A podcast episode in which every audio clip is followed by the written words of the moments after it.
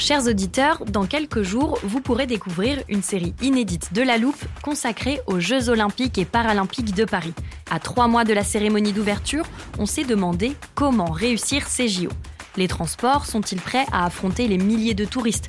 Le dispositif de sécurité est-il suffisant? L'enthousiasme sera-t-il finalement au rendez-vous? Pour répondre, on plonge durant cinq épisodes dans les archives des éditions précédentes, accompagnés des journalistes de l'Express. C'est à retrouver à partir du 13 mai sur toutes les plateformes d'écoute. Hiring for your small business? If you're not looking for professionals on LinkedIn, you're looking in the wrong place. That's like looking for your car keys in a fish tank. LinkedIn helps you hire professionals you can't find anywhere else, even those who aren't actively searching for a new job but might be open to the perfect role. In a given month, over 70% of LinkedIn users don't even visit other leading job sites. So start looking in the right place. With LinkedIn, you can hire professionals like a professional. Post your free job on linkedin.com slash people today.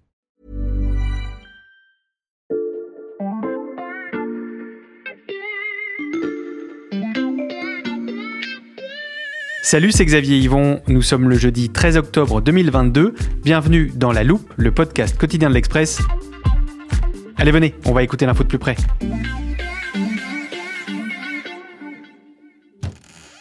Oh là là, si on m'avait dit quand on a lancé la loupe que notre armoire à archives serait un jour aussi remplie, euh, heureusement qu'on fait le tri régulièrement, au moins c'est bien classé. Rien que sur le nucléaire, il y a presque toute une rangée. Je vais peut-être demander des étagères supplémentaires. Bref, ça n'est pas le sujet aujourd'hui. J'ai ouvert l'armoire pour vous parler d'une autre rangée bien remplie, celle consacrée à la Chine. Au cours de l'année écoulée, on vous a donné des clés pour comprendre le fonctionnement du Parti communiste chinois, Xi Jinping, euh, dont on étudie la pensée désormais euh, dans toutes les écoles et les universités de Chine, comme on étudiait euh, la pensée de Mao à l'époque du petit livre rouge. C'était dans un épisode intitulé La Chine rouge sang pour le centenaire du Parti communiste. On en a fait un autre qui s'appelait La peste chinoise sur les mesures toujours plus kafkaïennes face à la pandémie de Covid. Et là, tout est automatisé avec euh, prise de température et des robots qui vous livrent de la nourriture. Vous êtes surveillé par des drones. Il y a des capteurs thermiques à l'intérieur des chambres et tout un système d'intelligence artificielle pour surveiller que vous n'êtes pas malade. On a aussi évoqué le scandale de l'immobilier avec Evergrande et sa pyramide de Ponzi. Je vous fais pas tout écouter. Ah, si, attendez, un dernier extrait, c'est important pour la suite. Et puis, le 20e congrès du Parti communiste euh, chinois euh, à l'automne 2022, qui est un événement majeur puisqu'il devrait décider euh, d'accorder un troisième mandat à Xi Jinping, ce qui n'est pas arrivé depuis des décennies. Voilà, je ferme l'armoire, le décor est planté. L'automne 2022, on y est. Et voici donc venu le congrès historique qui doit faire de Xi Jinping le dirigeant chinois à la plus importante longévité depuis Mao Zedong. On ne va donc pas vous parler de sa mainmise sur le parti ou de son contrôle renforcé de la population, c'est déjà fait. Mais tout cela va nous servir parce qu'aujourd'hui, on va vous raconter le grand bond en arrière de la Chine. Il sera question de chômage, de jeunes travailleurs cloués au lit et d'expatriés qui prennent le large, avec une question. Un pays à ce point recentré sur lui-même peut-il toujours prétendre à devenir la première puissance mondiale?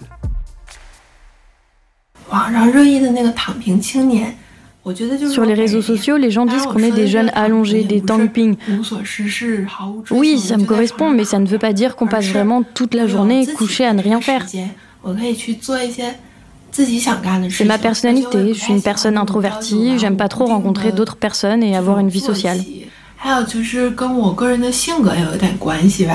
Vous entendez Wu Tian, elle a 25 ans, elle habite dans un minuscule appartement près de Tianjin à 130 km de Pékin et son témoignage a été recueilli par Sébastien Lebelzik, correspondant de l'Express en Chine. Salut Sébastien. Salut Xavier. Tu vas nous expliquer ce phénomène des Tangping en Chine, mais d'abord je crois que tu voulais nous partager un chiffre assez impressionnant. Oui, selon les, dernières données du Bureau national des statistiques de Chine hein, qui sont tombées euh, cet été, euh, des statistiques donc très officielles, hein, euh, près d'un jeune chinois de moins de 24 ans sur 5 est au chômage. Ça représente quasiment 20% de la jeunesse. C'est énorme, hein, bien plus qu'en France ou aux États-Unis. Et encore, ces statistiques ne reflètent pas complètement la réalité parce que par exemple, elles ne prennent pas en compte les zones rurales, uniquement les, les villes sont comptabilisées. Et comment s'explique cette hausse du chômage des jeunes, Sébastien? Alors de, pour plusieurs raisons, hein. il y a la, conjonction de deux phénomènes principaux. Le premier, c'est bien sûr qu'il y a moins d'emplois euh, pour tout un tas de raisons, euh, essentiellement euh, liées euh, à la pandémie de Covid, puisque on en parle régulièrement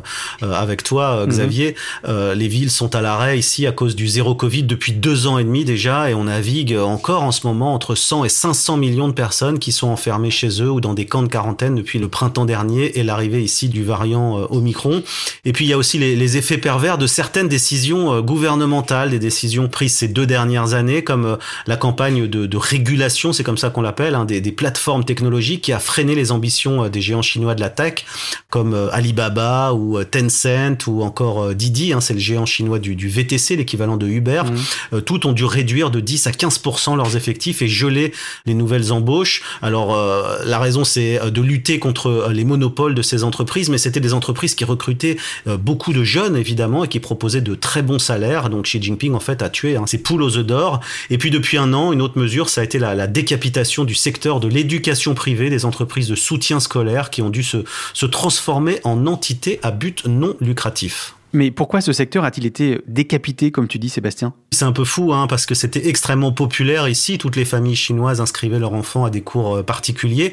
Alors officiellement, il s'agit de, tenter de réduire les inégalités euh, scolaires, puisque les familles dépensaient euh, beaucoup d'argent et donc elles rechignaient à avoir plus d'un enfant, puisqu'elles trouvaient que ces cours extrascolaires coûtaient trop cher. Mais on peut y voir aussi une façon de contrôler totalement la formation que suivent les jeunes Chinois, un certain retour aussi au, au, Mao et puis une façon aussi de d'éviter qu'ils partent tous à l'étranger puisque essentiellement les cours portaient sur euh, l'apprentissage de l'anglais. Et ce secteur était un grand pourvoyeur d'emplois pour les jeunes chinois? Alors en fait, ça représente quand même euh, énormément d'emplois, hein, des centaines de milliers euh, d'emplois supprimés, peut-être même des millions, c'est difficile à dire puisque la, plus grosse entreprise du secteur, par exemple, elle a licencié 60 000 personnes l'été dernier, donc ça représente quand même énormément de monde. 90% des boîtes de soutien scolaire ont mis la clé sous la porte et puis là encore, c'était essentiellement euh, des jeunes, des jeunes professeurs, soit qui arrondissaient leur fin de mois, soit qui s'étaient reconvertis dans ce domaine de l'éducation privée. Ok, donc moins d'emplois avec euh, des chiffres effarants. Tu nous as parlé de la conjonction de deux phénomènes, Sébastien. Quel est le deuxième? Donc il y a moins d'emplois en raison de, euh, du ralentissement économique et de la pandémie. Et euh, parallèlement, il y a trop de diplômés universitaires, on va dire, trop de gens qui cherchent du travail. Hein. Cette année, c'est un nombre record de près de 11 millions de diplômés du supérieur qui entrent sur le, le marché du travail. Et le pays est incapable de créer 11 millions de nouveaux emplois. Donc ça pose un vrai souci pour le pays. À l'origine de cela, c'est expansion massive ici de l'éducation hein, à la fin des années 90. Entre 1998 et 2020, par exemple, le nombre d'inscriptions pour les études supérieures a été multiplié euh, par 8. Hein. Hmm. C'est donc énorme, d'autant que euh, les familles sont toujours très réticentes à inscrire euh, leurs enfants dans des formations techniques et à les envoyer à l'usine, évidemment. Hein. Ils préfèrent les envoyer travailler dans un bureau, mais parallèlement, ce qui est un peu fou, c'est que la Chine manque de bras dans ses usines, manque de techniciens, et tout le monde en fait se retrouve à postuler euh, pour des postes de bureau qui n'existent plus. On imagine bien le décalage entre l'offre et la demande, en effet. Est-ce que le gouvernement chinois a pris des mesures pour tenter de le résorber? Alors, ce qui est un peu incroyable, c'est qu'ici, on est toujours enclin à prendre des mesures euh, euh, radicales. Eh bien, il n'y a pas de plan national de lutte contre le chômage. Et euh, cette question du, chômage des jeunes est assez peu abordée hein, par le, gouvernement, puisque au niveau des statistiques nationales, cette fois, bon, le taux de chômage n'a pas vraiment explosé en Chine pour le reste de la population, en tout cas officiellement. Et ce sont surtout les jeunes qui souffrent. donc, en fait, on s'en remet aux gouvernements locaux qui décident de penser les plaies, de prendre des, des mesures ici ou là. Alors euh, un certain nombre de, provinces proposent des aides, des subventions pour les embauches euh, des jeunes. Hein. C'est le cas à Shanghai, on propose 300 euros pour euh, recruter un jeune. Et puis on demande au secteur public de recruter davantage de personnes, mais les, salaires ne sont pas très élevés. Et puis le secteur privé, ça représente quand même 80% des emplois en Chine, donc on peut pas demander non plus au public de recruter tout le monde. D'où le désarroi des jeunes Chinois. Voilà, exactement. Alors eux, ils, suivent quand même une scolarité qui est extrêmement difficile, extrêmement compétitive, concurrentielle c'est pas très rigolo d'être lycéen et étudiant euh, en Chine. Et aujourd'hui, effectivement, euh, ils étudient, mais ils se demandent un peu pourquoi. Hein. Lorsqu'on rencontre des étudiants comme ça à la sortie des universités, euh, ils se sentent comme une, génération sacrifiée parce que pour eux, comme ils disent, hein, un meilleur diplôme, c'est certainement pas la garantie d'une embauche. c'est simplement la garantie d'avoir accès à un dortoir à l'université et d'une cantine pas très chère pour manger. Et c'est là que tu vas me parler des fameux Tangping. Voilà, c'est un phénomène assez paradoxal en Chine où on a l'habitude de, penser que tout le monde travaille énormément, et très assidu. Mm. Tangping, ça veut dire rester allongé, allongé à rien faire sur son lit, les bras croisés. Bon, c'est un résumé en fait d'une situation où les jeunes qui n'ont pas envie de courir en permanence pour essayer de survivre mm-hmm. préfèrent carrément laisser tomber. Ils font des petits boulots à droite à gauche et puis ils traînent.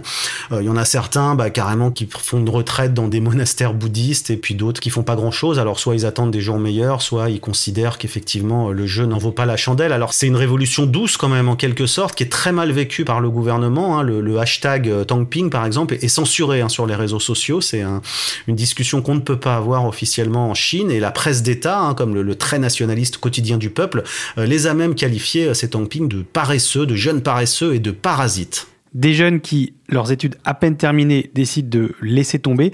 On est en effet loin de l'image d'une Chine unie et dynamique. Merci beaucoup pour cette fenêtre de Pékin, Sébastien. Merci à toi, Xavier. Après avoir entendu ce récit, chers auditeurs, vous vous posez sûrement mille questions sur l'état de l'économie chinoise. Ça tombe bien, j'ai réuni un duo de choc pour y répondre.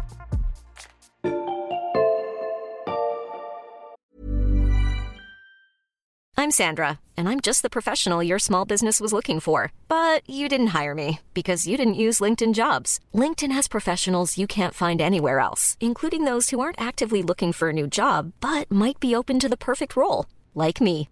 In a given month, over 70% of LinkedIn users don't visit other leading job sites. So if you're not looking on LinkedIn, you'll miss out on great candidates like Sandra. Start hiring professionals like a professional. Post your free job on linkedin.com/people today.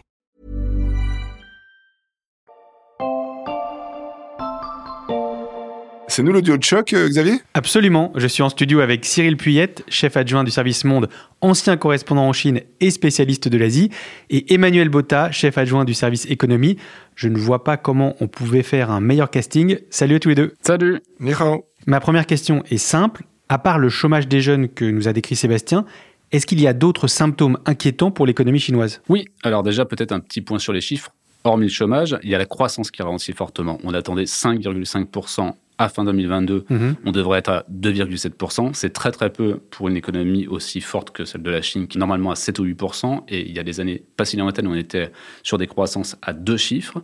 Donc il y a une partie qui est conjoncturelle, qui est due au Covid et aux nombreux confinements qui ont fait que l'économie s'est arrêtée, a repris, s'est arrêtée, a repris. Donc ce qui est très mauvais évidemment pour les, la santé des entreprises. Mais il y a aussi une cause structurelle qui fait qu'on sait qu'on ne retrouvera jamais euh, les taux de croissance des années passées. Il y a un autre exemple qui prouve que la Chine traverse une, une passe difficile, euh, c'est le fameux projet des nouvelles routes de la soie. Alors attends Cyril, pas besoin de nous dire ce que c'est, on a une définition rangée dans notre armoire, j'aurais dû la laisser ouverte. C'était avec Sébastien Le Belzic justement, il nous expliquait la stratégie de la Chine vis-à-vis -vis notamment de pays de l'hémisphère sud qui manquent de moyens pour se développer. Le principe, hein, c'est d'abord de dire que ce sont les infrastructures, euh, les routes, les ponts, les gares, les aéroports, euh, qui sont les éléments essentiels du, commerce mondial. En Chine, vous savez, on a l'habitude de dire que d'abord on construit une route mhm. et qu'ensuite euh, viendra la richesse. La Chine a donc construit des infrastructures et des routes un peu partout dans le monde, Cyril et la richesse n'est pas au rendez-vous. Il faut savoir que les nouvelles routes de la soie, c'est le fer de lance de la stratégie du président Xi Jinping à l'international. Il a investi des sommes absolument colossales depuis 2013 dans ce projet, plus de 900 milliards euh, de dollars. Mais ce projet euh, s'essouffle. Entre 2018 et l'année dernière, les investissements de la Chine à l'étranger dans ce projet ont été divisés par deux. Il y a plusieurs raisons euh, à cela la crise du Covid, qui fait que la Chine a beaucoup moins d'argent à investir à l'étranger, et puis la rentabilité des projets en eux-mêmes, qui est bien plus faible qu'espéré. Et euh, à cela s'ajoute le, fait que ce vaste projet concerne euh, des pays très souvent euh, instables mhm. politiquement et très endettés, ce qui a compliqué aussi la réalisation des, des, différentes infrastructures. Ok, donc je note la croissance au ralenti et les routes de la soie ensablées. Et là, on ne va plus seulement parler d'économie, mais aussi de politique. Est-ce que ce grand bond en arrière que vous décrivez est à attribuer aux décisions du gouvernement chinois et notamment au tour de vis initié par Xi Jinping depuis une dizaine d'années? Ce qui est certain, c'est qu'en plus du ralentissement structurel de la croissance, en plus de la politique du zéro Covid qui a paralysé euh, l'économie, il y a tout euh, l'interventionnisme de l'État, euh, mmh. cette place omniprésente, compris l'État et le parti dans l'économie, qui viennent également perturber les choses Un des exemples les plus significatifs, c'est la mise au pas du secteur de la tech par le parti, qui a décapité certains de ses fleurons, comme euh, Alibaba, son patron Jack Ma ayant eu le tort de critiquer les instances financières euh, du pays. C'est cette euh, campagne de régulation des plateformes technologiques dont nous a parlé Sébastien. Oui, résultat, le chiffre de bourse du Nasdaq chinois s'est effondré ces 18 derniers mois. Et puis des vraies questions se posent sur la capacité de la Chine à innover dans ce contexte très contraint. Tout cela reflète de manière plus globale le fait que le régime actuel place la consolidation de son pouvoir et l'idéologie au-dessus de l'économie. En fait, le, président Xi Jinping détricote toutes sortes de réformes qu'avait faites Deng Xiaoping euh, au moment de la réforme et de l'ouverture à la fin des années 70 et qui visaient à, enrichir euh, la Chine. Et, et Xi Jinping lui-même avait promis, lorsqu'il était arrivé au pouvoir, de donner plus de poids aux règles du marché. Et c'est absolument pas ce qu'il a fait ce nationalisme économique, il a une conséquence très nette, c'est que les entreprises étrangères aujourd'hui n'ont plus confiance. Il y a eu une étude très récente qui est sortie de la Chambre de commerce européenne en Chine qui montre que 43% des entreprises ne projettent plus aucun investissement à trois ans. Ça veut dire qu'en fait, elles se demandent concrètement si elles vont rester ou ne pas rester. Et de fait, il y a déjà en fait des filiales confirmées. Il y a un chiffre qui est intéressant qu'on a eu euh, en exclusivité pour l'Express, c'est que presque 20% des élèves du lycée français de Shanghai à la rentrée ont disparu. Hmm. Ils sont rentrés. Il y a aussi une soixantaine de professeurs qui ont préféré plier bagages et rentrer en France. Alors, il y a effectivement la brutalité du Covid et des confinements qui fait que les gens n'ont plus du tout envie de vivre ça. Il y a aussi le ralentissement économique, mais c'est surtout quand même le nationalisme économique, le gouvernement qui dit plus ou moins clairement, vous n'êtes plus les bienvenus comme ça a été le cas ces dernières années. Il y a un exemple, moi c'était un patron français qui me racontait ça, que je trouvais vraiment parfaite comme illustration, c'est qu'il disait, moi je dois subir des audits environnementaux hyper stricts. Et mon concurrent local chinois qui est juste à côté, lui, il peut polluer allègrement, il va avoir un audit. Et à la fin, il aura un tampon parce qu'en fait, c'est un audit purement de façade. Alors, cette politique, en fait, ça a un nom, c'est la politique des 10 000 petits géants. Concrètement, c'est quoi? C'est 10 000 petites entreprises chinoises qu'on va développer, qu'on va faire croître pour essayer dans tous les secteurs clés de l'économie et aussi, en creux, évidemment, pousser les entreprises occidentales vers l'extérieur. Et la Chine peut se passer des entreprises occidentales? Aujourd'hui, clairement non. Mmh. Si on regarde juste le nombre d'entreprises françaises, c'est 1100 entreprises. Alors en termes d'investissement, c'est gigantesque. Et par ailleurs, il y a plein de secteurs en fait où les Chinois sont encore pas très bons. Par exemple, ils sont pas capables de faire de la gravure euh, de semi-conducteurs de 5 mm. C'est ce qu'on retrouve en gros dans les technologies les plus fines, les armes de précision, etc. Mais même dans l'aéronautique. Alors certes, ils ont fait voler leur premier comac, mais ça reste encore effectivement très balbutiant. Donc aujourd'hui, ça serait pas possible. Si la Chine devait fermer et pousser vers la sortie toutes les entreprises occidentales, l'économie chinoise s'effondrerait. Néanmoins, on a vu effectivement ce que je disais tout à l'heure, il y a pas mal d'expats qui partent. Effectivement, ces expats, bah, de fait, ils sont remplacés par des cadres chinois. Et ça, ça fait tout à fait les affaires du gouvernement qui est plutôt, lui, ravi. Si toutes les entreprises occidentales partaient aujourd'hui, l'économie chinoise s'effondrerait. Mais la question se pose pour les années d'après, Emmanuel et Cyril. Il est temps que vous nous expliquiez pourquoi il est prématuré de crier à la faillite de l'Empire du Milieu.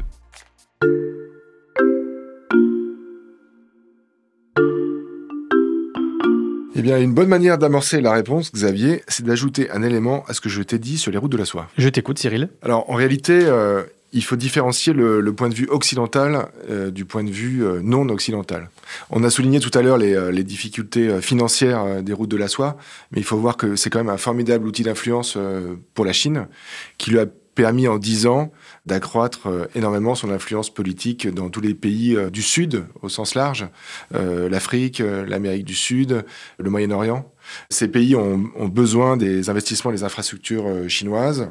Ils apprécient que la Chine soit peu regardante sur leur régime politique et certains sont sensibles au discours anti-occidental de Pékin nous, on voit les, indicateurs qui nous paraissent rouges, et qui le sont d'ailleurs sur le tableau de bord, mais la Chine euh, voit à très long terme son objectif affiché est de remplacer euh, les États-Unis comme leader mondial euh, en 2049 pour les 100 ans de la création de la Chine populaire. Donc elle a le temps. Pour l'heure, elle est la deuxième puissance économique mondiale. Mais ce qu'elle veut, c'est devenir une superpuissance globale. Ce qui implique de s'investir énormément sur le plan diplomatique, mais également militaire. D'où une euh, modernisation à marche forcée de l'armée, d'ailleurs en parallèle du projet de de la soie par Xi Jinping. Donc, pour Xi Jinping, les États-Unis sont dans une phase déclinante, euh, la Chine est dans une phase ascendante, et elle est sur le chemin d'atteindre son objectif. qui passera euh, aussi par la géopolitique et le militaire. C'est vrai que si on revient sur ce qu'on s'était dit tout à l'heure, effectivement, l'idée que si demain toutes les entreprises occidentales quittaient la Chine, ça serait une catastrophe, l'économie mm. chinoise s'effondrerait. Oui, mais là, on regarde une photo d'aujourd'hui. Sauf que, évidemment, les Chinois ont une vision bien plus lointaine et bien plus large. Et là, tout d'un coup, si on se dit, on n'est plus dans des économies interconnectées, mais dans 15-20 ans, disons, le phénomène de découplage arrive à son terme. À ce moment-là, il pourrait très bien dépasser les États-Unis en 2049, comme c'est prévu, mm. en ayant une économie totalement déconnectée du système capitaliste actuel. Le phénomène de découplage, c'est quoi? Alors, l'idée, en fait, c'est qu'aujourd'hui, on a un système capitaliste. Mmh. Je résume et je caricature un peu, mais l'idée de la Chine, c'est de se dire, demain, on va se déconnecter du capitalisme européen et américain, qui est un capitalisme dévoyé selon eux, mmh. et on va faire des affaires avec des euh, pays amis. Alors, je pense évidemment euh, à la Russie, je pense à l'Inde, on peut aussi imaginer euh, des pays satellites asiatiques. Mhm. Et l'idée, c'est, on est venu chez vous, ou en tout cas, on vous a laissé rentrer plutôt chez nous.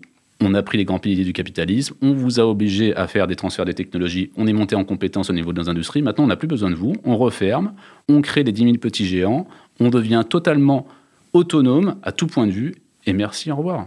On n'a plus besoin de vous. Alors c'est sûr que la Chine investit massivement pour euh, rattraper son retard euh, par rapport aux États-Unis, euh, dans le domaine des technologies notamment. Mais il y a un certain nombre de questions qui se posent. D'abord parce que les États-Unis, échaudés et alertés par les offensives chinoises, investissent aussi lourdement pour les contrer. Et puis aussi parce que la Chine est pour l'instant très dépendante de certaines technologies clés.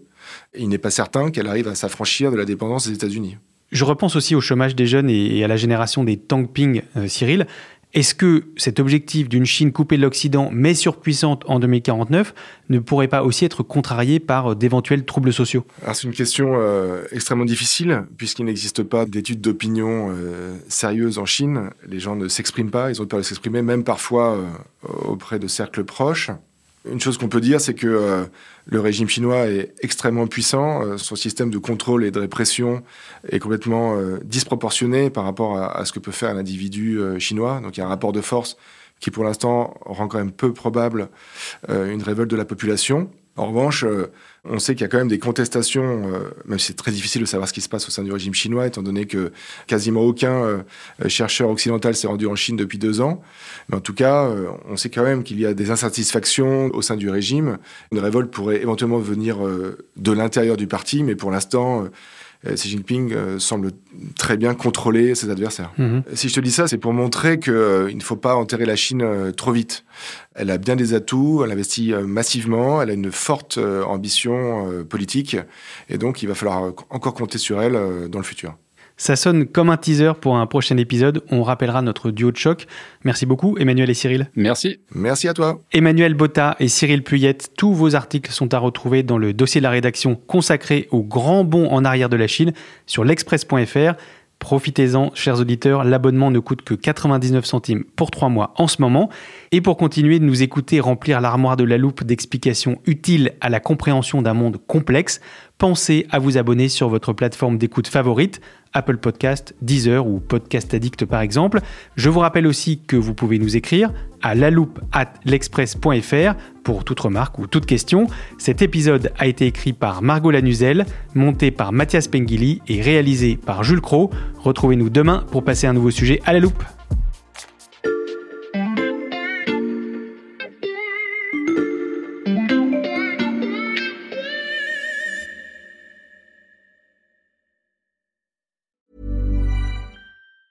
Hey, it's Danny Pellegrino from Everything Iconic. Ready to upgrade your style game without blowing your budget? Check out Quince. They've got all the good stuff shirts and polos, activewear, and fine leather goods, all at 50 to 80% less than other high end brands. And the best part? They're all about safe, ethical, and responsible manufacturing. Get that luxury vibe without the luxury price tag. Hit up quince.com slash upgrade for free shipping and 365 day returns on your next order. That's quince.com slash upgrade.